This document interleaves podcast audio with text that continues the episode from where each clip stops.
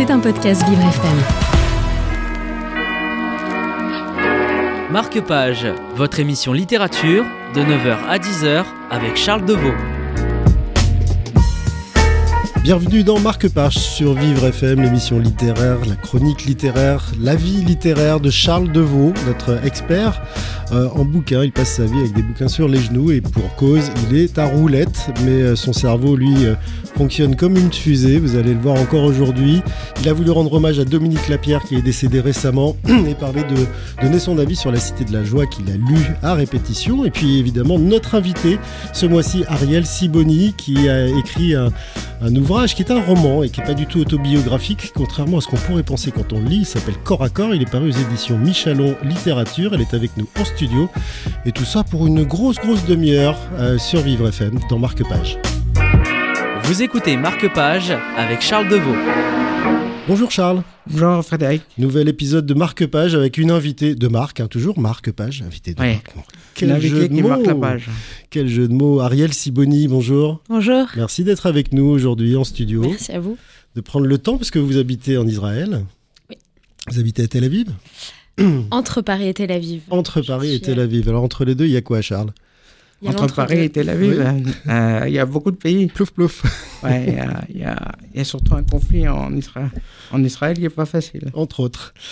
Euh, vous avez choisi aujourd'hui, Charles, de, pal- de parler d'abord de Dominique Lapierre et de son livre, La Cité de la Joie. Alors, c'est pas, c'est pas une nouveauté, ça? Non, c'est un, un livre qui date d'il d'il y a très- pas mal de temps et qui, euh, et qui est une plongée dans la, dans le, la Calcutta indienne de, de- des années 60. Et euh, il y a trois héros en particulier. Donc, euh, il y a d'abord Azaripal, un paysan qui fuit son billard natal parce que dans, dans, sa, dans sa famille, il y a une, euh, une famine liée au manque de riz. Donc, avec ses, ses quatre enfants et sa femme, il se rend à Calcutta, qui est la, la, la ville de la déesse de la mort, Kali. Mais il, donc, il, il commence par euh, vi- vivre sur des trottoirs, euh, par euh, vendre son sang, parce que c'est assez lucratif, mais aussi dangereux. Et il, finit par trouver un, un, un- un travail de d'homme chevaux, comme on, d'homme cheval, comme on dit, il tire des Ouais, poussettes. voilà. Non, non, c'est il Non tire ce qu'on appelle des euh, des charrettes à bras ou en, ou en anglais des rickshaws. Les rickshaws, oui. Et donc, euh, il, fait un jour aussi la rencontre d'un taxi, donc un taxi euh, lambda. Et là, il découvre euh, vraiment ce que pou- pourrait être la vie de ses enfants. et il découvre que c'est vraiment très, très, très facile de gagner de l'argent grâce à ce, à ce taxi. Et il espère pouvoir en, en faire partie un jour, mais ça ne sera pas possible. Voilà. Et, euh, Deuxième personnage, ensuite? Ensuite, deuxième personnage, Max Lob, comme les, comme les chaussures. Enfin, pas tout à Parce que les, les lobes, mais vous- je ne sais pas si vous connaissez. Non. Euh, D'accord, c'est très cher. Vous connaissez Bon. Ariel? Ouais. Voilà. D'accord. Et euh, c'est un médecin. Je suis pas euh, aficionados. euh, ouais, ouais, de c'est un, un médecin euh, floridien en formation, euh, dont le père est très riche, donc lui aussi, par capillarité. Et euh, un jour, euh, ce jeune homme re- lit dans, une, dans un journal, je crois que c'est Life, une annonce de... Ça, je connais. Oui, je sais, je me doute bien. Une, une annonce donc de, de Paul Lambert, un, un prêtre missionnaire de, de Calcutta qui vit parmi les, euh, les, les lépreux du, euh, du slum de, du bidonville de Calcutta et qui, euh, qui veut de l'aide pour, euh, pour, euh, pour toutes ces opérations caritatives. Et donc, Max Loeb part un peu dans l'inconnu et son père est un peu déçu parce qu'il voudrait qu'il poursuive sa formation plutôt que de se, que de se lancer là-dedans. Mais Max n'écoute que son cœur et va là-bas.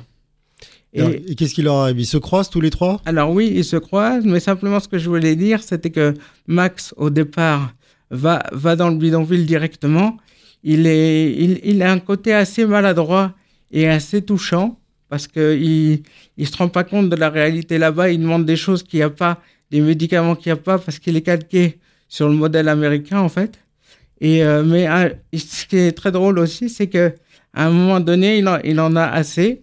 Donc, il, il, se dit, je vais aller dans le palace du coin et je vais me, me reposer. Un petit peu de tranquille, clim, un petit peu d'eau fraîche, Voilà, un petit peu de ça. nourriture. euh, C'est ça. Et la, deuxième station un peu lux- luxueuse qu'il fait là-bas aussi, c'est- chez une aristocrate qui s'appelle Manoubaï et euh, qui lui présente tout le Gotha du coin et donc avec qui il, fait l'amour. Enfin voilà, c'est le, côté un peu atypique de la personne, mais sinon il est très serviable et très, généreux quand même. Alors c'est quand même un livre qui a été lu par des millions de personnes. Euh, quelles leçons donne-t-il et quelles leçons pourrait-on projeter encore aujourd'hui d'ailleurs ce Parce que le bidonville, il existe toujours. Mm. Les gens, les gens qui vont là-bas pour aider existent toujours. Alors- Ceux qui vont très vite aussi prendre euh, Alors, une bière fraîche à l'hôtel dans la foulée euh, euh, Alors, existent toujours. je, je vou- je voudrais dire une chose, c'est que maintenant, les, euh, les, euh, les gens des bidonvilles, les intouchables, ont été un peu éloignés, en tout cas à Bombay, pour que, pour que le tourisme euh, puisse euh, prospérer de façon plus, euh, plus, plus intense. Quoi. Parce que ça gênait les touristes et donc ça gêne l'économie indienne. Et euh, oui, alors oui, moi je me souviens que je suis allé à, je sais plus si c'était à Goa ou à Bombay, enfin je crois que c'était à Bombay, euh, j'étais un peu déprimé à ce moment-là et, en bas de notre hôtel il y avait toujours un, un jeune homme qui, euh, qui avait un, comment ça s'appelle, un, un fauteuil, avec un, un pédalier inversé qui dirigeait par les mains et il me souriait tout le temps parce qu'il devait dire oh mais il est bien son fauteuil j'aimerais avoir le même et moi et moi comme j'étais pas bien je faisais la gueule et ma mère me disait Vous toujours étiez déjà en fauteuil à l'époque? Ouais, pas- euh, oui, j'étais déjà en fauteuil. Depuis l'adolescence, je suis en fauteuil.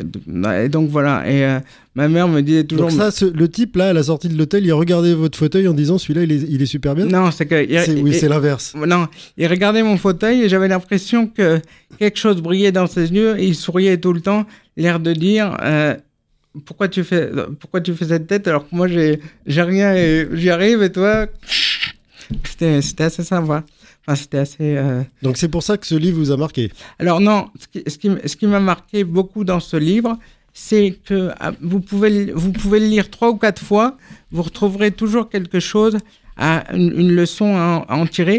Et moi, la phrase qui m'a le plus, euh, le plus marqué, c'est celle de, donc de Paul Lambert, le troisième héros du livre, qui est un prêtre missionnaire euh, issu de, de la, du nord, du nord de la France, donc euh, avec un père mineur, et qui euh, s'est passionné pour l'Inde. Et, et d'ailleurs, le, le clergé local lui a dit Mais vous êtes fou, vous voulez vivre par- parmi les gens du slum, mais euh, c'est pas possible, vous allez euh, pas pouvoir y arriver. euh, C'est enfin voilà. Et en, plus, ces gens, ces gens-là, euh, du clergé de Calcutta, vivaient, vi- vivaient, vivent et vivaient de façon très opulente. Donc il y a un décalage aussi. Mais la phrase, je pense, la plus importante du livre, c'est quand c'est la description par Paul Lambert de ces, de ces gens du, du, du slum qui dit que ce sont les, les vraies lumières du monde. Et je trouve, ça, je trouve que c'est très très joli. Il a eu une idée lumineuse en employant cette phrase. Euh, c'est un livre à conseiller là maintenant? Ah oui, Oui. moi je pense que c'est un livre euh, intemporel qui questionne aussi nos rapports avec les gens et le- nos rapports de solidarité, de d'entraide, de, de, de même de fraternité. Et puis pour, pour Noël, je crois que c'est le c'est un cadeau euh, assez idéal quoi. Mais c'est vrai que c'est un peu euh, un côté un peu violent, mais c'est la vie aussi. Merci. Je Vous prie, vous, êtes fait, vous êtes fait plaisir en choisissant. C'est le choix de Charles à chaque fois. hein. Euh, en l'occurrence, je ne sais pas si vous, Ariel Siboni, vous l'avez lu ce livre. Non, non, non, Bon, mais bah, voilà. il m'a donné envie de le lire. C'est déjà bien. C'est, euh, C'est déjà bien. On va revenir tout de suite euh, sur Vivre FM dans Marque Page, dans une deuxième partie un peu plus euh, live, entre guillemets, puisque euh, nous avons cet invité avec nous, Ariel Siboni, 29 ans, premier roman Corps à corps, euh, paru chez Michalon Littérature. On se retrouve tout de suite sur Vivre FM. Vous écoutez Marque Page avec Charles Deveau. Retour dans Marque Page sur Vivre FM, toujours avec euh, donc Ariel Siboni, notre invité aujourd'hui, qui a publié aux éditions Michalon Littérature son premier roman, Corps à corps, et puis évidemment notre expert Charles Deveau. Euh, je crois, Ariel, que vous aviez à l'inverse une question à poser. Avant, avant que Charles vous abreuve de questions, vous avez, une à lui poser. Mais c'est une question très personnelle et c'est très euh, moi de toujours euh, vouloir savoir pourquoi. Euh, ce qui est d'ailleurs, je pense, l'essence d'un écrivain, de toujours être curieux de tout et de questionner pour bien justement euh, s'imprégner des gens et des caractères. Pourquoi euh, ça m'a ça m'a intrigué Pourquoi vous êtes en fauteuil depuis l'adolescence et pas Alors, moi, je, enfin, je suis IMC, ce qui veut dire infirme moteur cérébral. Donc, quand j'étais jeune, j'étais plus fin. Donc, ma, les, mes membres inférieurs euh, pouvaient supporter le poids, le poids de mon, de mes, de mon, Supérieur. de mes, ouais, de mon, de ma, de la partie supérieure de, de mon être. Mais après, ça n'a plus été le cas. Donc, je me suis retrouvé en fauteuil. Mais euh, tout va bien. euh, Ça n'affecte en rien mon, ma mes capacités intellectuelles. J'ai de la propos, donc tout va bien. Je n'en doute pas. Et surtout, gêne à parler de son corps. Et Exactement. en fait, c'est quand même le, Et, euh, le sujet euh, principal de, oui. de votre premier roman. Mais euh, du coup, Charles l'a lu. Et Oui. du coup, Charles a un avis, comme d'habitude. Oui, oui. Alors, j'ai un avis euh, doux amer, on va dire. Euh, les points positifs, donc c'est le, le style, la relation entre Eli- entre Aurore, le personnage d'Aurore et son et son neveu Ellie, et la la, ré- la, la, la réciprocité euh, aimante de leur relation. Euh, je, je parle français là. Oui, oui. Euh, la passion d'Aurore pour la danse, donc euh, en, en plus elle est danseuse étoile, ce qui fait qu'elle est vraiment très impliquée dans son art. Ensuite, la, la relation entre, euh, entre Aurore et Charles, quoique chaotique, mais qui est vraiment très, euh, très belle, puisqu'elle a, elle a, elle a abouti à la naissance d'un d'un enfant. Euh, et puis la, la, la relation des, des deux sœurs dans leur, dans leur jeunesse, qui est assez complice, et, euh, et, la, et la bonne humeur qui les, qui les unissent. Voilà. Donc ça, c'est la liste des points positifs. Voilà, Pour ça. autant, vous avez parlé de doux amer tout à l'heure, Charles. Alors oui, euh, je vais passer au point plus négatif. Euh, moi, ce qui m'a dé- dérangé, c'est euh, l'étalage des interminables des souffrances de d'Aurore qui, ne- qui est bien portante face à cette à cette sœur atteinte de sclérose en plaques et et aussi une deuxième une deuxième chose la détestation d'Aurore pour euh, pour pour ses parents. Hélène qui est sa mère qui a qui a des désordres alimentaires qui est à la fois boulimique et qui parfois euh, est tout l'inverse. Et la et la l'abattement du père euh, à ce à ce niveau-là. Et il y a une deuxième chose aussi c'est l'exécration par Aurore de son beau-frère Alexandre qui est pourtant un des euh, un des mo- moteurs de de la de la survie de sa de sa de sa de, de la sœur de d'Aurore quoi et la la détestation des hommes par Aurore et enfin la description de ses problèmes gynécologiques voilà Vous avez un avis cash là. oui. Ce n'est qu'un avis, hein. Euh, Oui, oui, en effet, mais il faut partir du principe que c'est un roman. Donc moi-même, je ne suis pas attachée ni à euh, ces, personnages. Je, décris une réalité et mon but en tant qu'écrivain, ce n'est pas de faire des personnages auxquels on s'attache, c'est de relever des questions, des questionnements. Et si je décris avec euh, euh, précision euh, la détestation de, enfin justement Aurore qui souffre alors que finalement sa grande sœur souffre encore plus, c'est justement pour montrer l'égoïsme, pour parler de la faiblesse, de la lâcheté. C'est pas, euh, ça veut pas dire que c'est moi qui soutiens ça. Tout comme euh, sa détestation pour les hommes. J'avais envie de parler de justement son rejet des hommes parce qu'elle n'est pas en accord avec elle-même, qu'elle n'est pas, qu'elle est pas bien dans son être. Et c'est une progression finalement, puisqu'à la fin, elle arrive à aimer les hommes.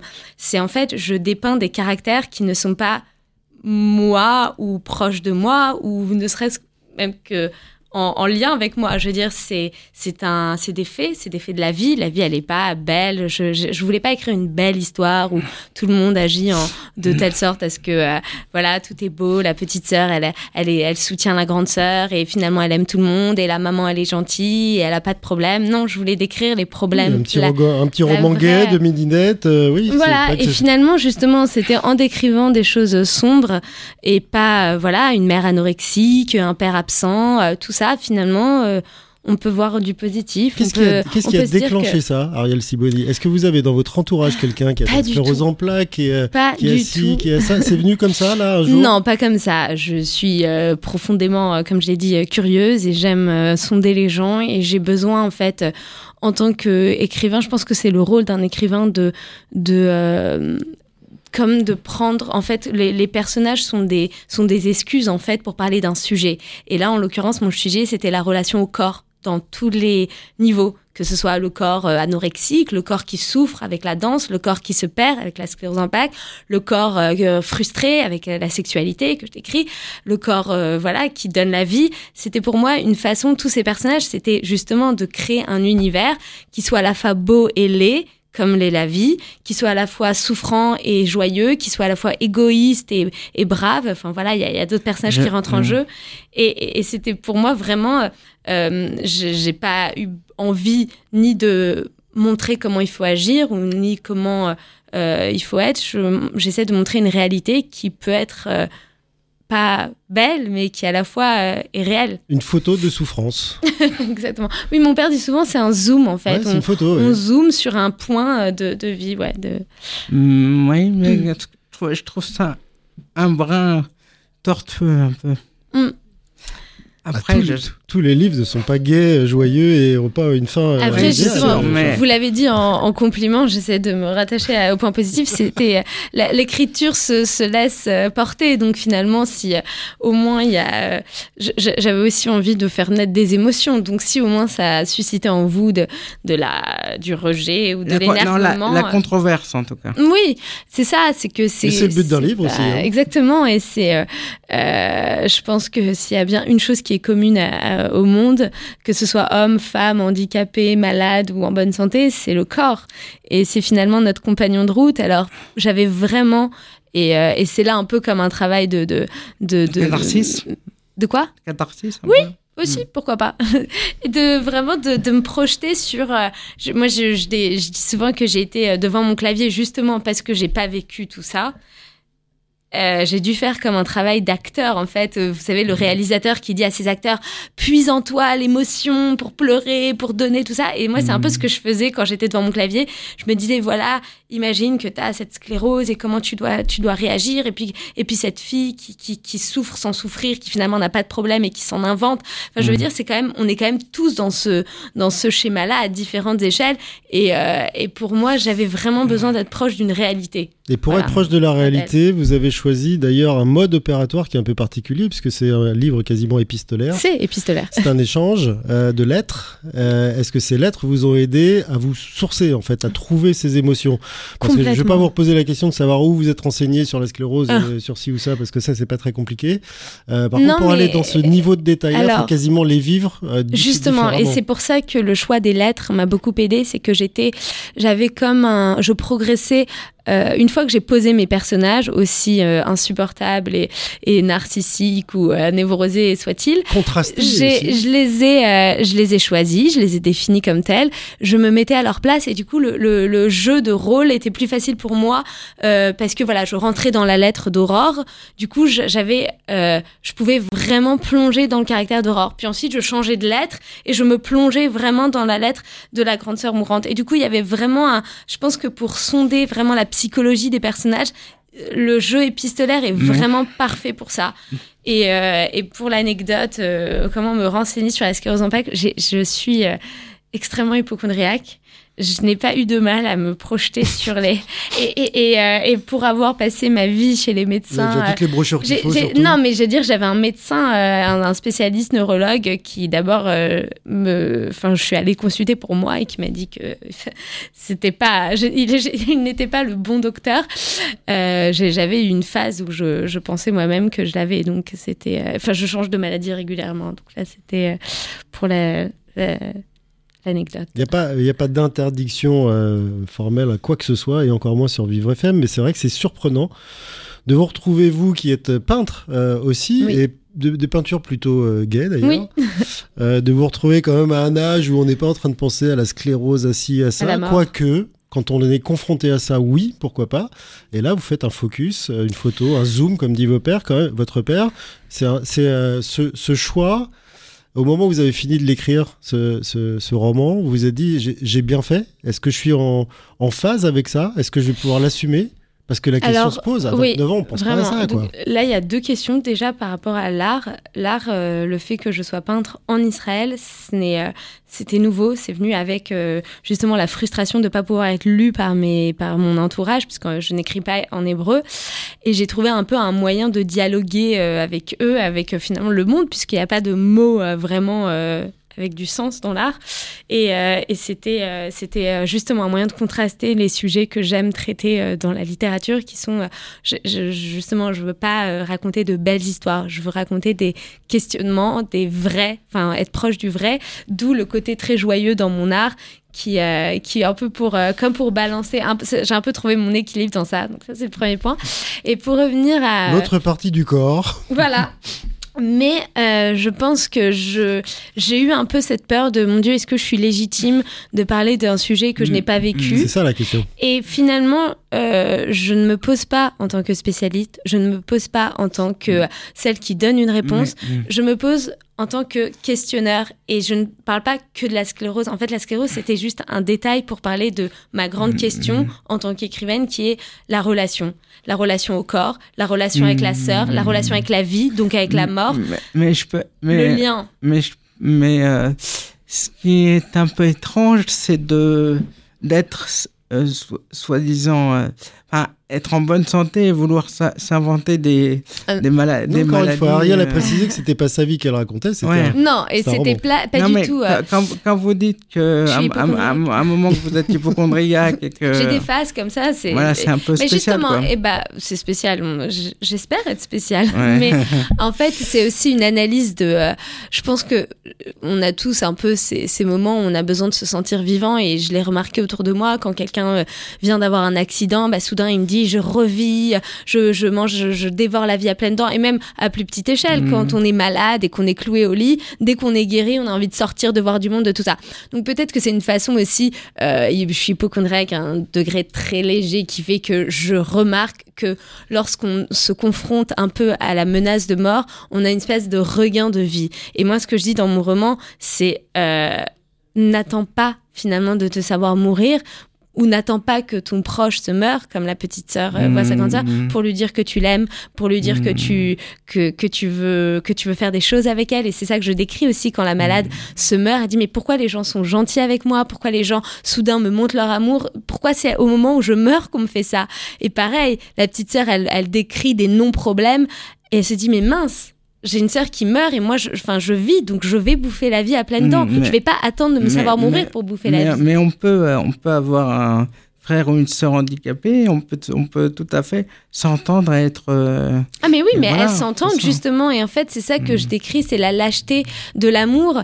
C'est que parce qu'elles s'entendent et parce que la petite sœur aimait éperdument euh, sa grande sœur, qu'elle ne voulait pas la voir dépérir, elle ne voulait pas voir ce spectacle. Et je décris un moment dans ce roman, euh, quand j'ai vu Jeanne te changer la couche, c'est horrible pour une petite sœur de voir sa grande sœur, son modèle. Et finalement, moi, je ne sais pas qu'est-ce que j'aurais fait à sa place. Et personne personne ne sait. Peut-être que oui, la lâcheté que je décris dans, dans le rôle d'Aurore, c'est bah, c'est une lâcheté qui nous parcourt. En tout cas, le, c'est un questionnement. Encore une fois, moi, je n'apporte aucune réponse et je ne prends aucun parti. Vous, faites que poser les questions. je suis un questionneur. L'une est droite et l'autre penchée. C'est ce que j'ai écrit dans mon petit carnet de notes. Euh, je parle là des typographies. Mm. Euh, il y a d'habitude on met euh, les, textes en italique, les textes écrits, les paroles. Et puis là, vous avez choisi d'en mettre une en écriture dite standard et puis l'autre en italique. D'ailleurs, très, je ne sais pas si c'est votre éditeur pour le coup qui vous a qui vous a conseillé, mais c'est même très très volubile. non, non, c'est clairement une volonté de ma part déjà pour me repérer quand je quand j'écrivais l'une et l'autre et pour essayer justement de me plonger dans des styles différents, qu'on voit vraiment que c'est deux personnes, ce qui est très dur pour un écrivain de changer de, de style, parce que finalement je suis la même personne, je suis à la fois les, je suis les deux hein. sœurs, oui, parce que c'est épistolaire, mais euh, j'ai euh, la, la, sœur se meurt finalement, donc elle est déjà dans un au-delà, elle, elle, est, elle est plus, elle est, elle est, euh, elle s'amoindrit, donc l'italique pour cette sœur, pour moi, me semblait le plus juste. Tandis qu'elle est déjà dans un autre monde, comme, euh, comme on le dit dans, dans LinkedIn. Les gens le voient, ça Oui, on me pose souvent la question et, et apparemment ça plaît. Enfin, il y a quelque chose de. J'avais envie un peu de, de, sortir de ce schéma vraiment euh, roman euh, classique. Oui, avec des transitions entre des lettres en général. Oui. Ça peut être très épistolaire, mais il n'y a, même pas de date, en fait, justement. Je voulais pas que ce soit ni daté, ni, euh, ni inscrit dans un, dans, dans un temps. J'espère que ça parlera aussi à d'autres temps. N'est-ce pas? Euh, Oui. Hmm. Euh, moi, ce, qui est un peu... après, je sais que vous êtes juste une observatrice et que vous, vous, vous ne faites que, que d'écrire quelque chose que vous que vous que comment ça m'a un peu déstabilisé parce que euh, oui parce que j'ai j'ai euh, après qu'il y ait des moments euh, dans la vie qu'on décrit qui soient tortueux un peu noirs je comprends. Mais il faut je pense dans la vie il y a toujours des des contrastes des moments un peu plus heureux. Et ce qui ce qui m'a ce qui m'a enfin après, euh, c'est mon avis, hein. Mais j'aurais aimé. Je crois que c'est surtout votre histoire, en fait. Non, oui, un peu. Non, je suis pas, euh, j'ai pas la, j'ai pas la CEP. Mais je, euh, la sclérose en plaques, pardon. Mais je connais quelqu'un dans mon foyer qui, qui en a y en a une et qui vit très bien avec. Hein. Mais oui, mais complètement. Alors, c'est, ce que je décris, c'était vraiment euh, une sclérose en plaques, euh, la maladie de Charcot, donc ça, ça va très très vite. Euh, il y a d'autres scléroses en plaques qui sont faciles à vivre, mais encore une fois, je ne parle pas de la sclérose. La sclérose, c'était une façon de, de décrire un, un oui, un schéma. Euh, voilà, il y a une phrase de Platon qui me qui m'a toujours euh, quand, je préparais euh, Normal Sub, j'ai été vraiment marquée par cette phrase. Le corps est le tombeau de l'âme. Et pour moi, cette maladie représente vraiment cette phrase. Et finalement, c'est je décris dans beaucoup de moments. Je je pense que même quand on perd son corps ou quand on est au plus au plus noir de sa vie, on peut trouver des moments positifs. Et c'est d'ailleurs à des passages où justement la mère est avec Ellie, son fils, et où elle s'invente des jeux parce que maintenant elle perd ses bras, du coup elle doit s'inventer d'autres jeux.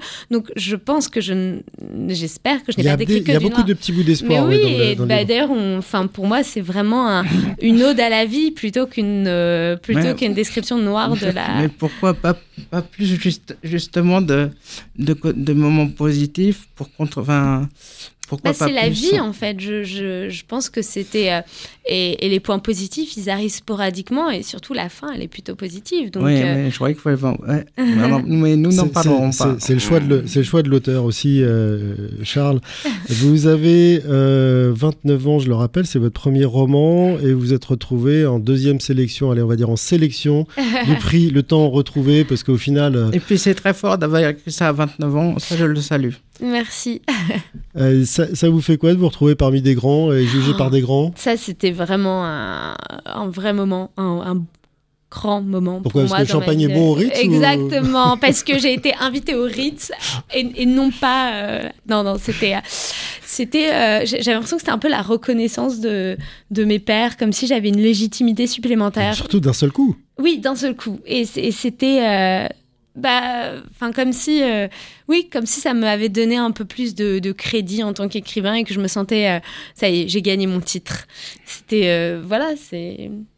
Vous avez, gagné, vous avez surtout gagné le droit d'en écrire un autre. Ah bah ça. Il est, il est en cours? Le droit, oui, oui, oui, il est en cours. Il est, bah c'est, il ne parle absolument pas de, de corps. Bah, Charles va être content. il est beaucoup plus. euh, non, en fait, j'aurais toujours cette volonté de, de, de, de décrire la, la globalité, le bon comme le mauvais, le noir comme le gay. le- Et, et c'est finalement ce qui, me, ce qui me touche le plus dans la, dans la littérature. C'est vraiment d'être au. C'est l'influence du père Ah, oui, et non. C'est. euh, c'est euh, bah, les chats ne font pas des chiens, donc forcément, euh, peut-être. Il y, a- il y a pas mal de- de- d'auteurs qui sont euh, un peu coincés quand le premier a du un peu de succès ou même juste avoir fini d'écrire son Mm. premier roman, de l'avoir publié. Et là, on se retrouve à se, à se dire bon, on- on- bah, j'ai presque tout mis là-dedans et, et j'ai- je manque Bah, d'inspiration. Vous, Bah, ça n'a pas l'air des autres. Vous j'ai êtes en beaucoup ébullition. écrit- euh. Oui, oui, bah, déjà parce que je suis un peu hyperactive de, de nature, mais surtout j'ai beaucoup Ah bon écrit. Ça je suis un alors peu fatiguée aujourd'hui, mais euh, sachez que. Ah, bah, on a de la chance. je- ça. Oui, Vous avez une Ariel calme aujourd'hui.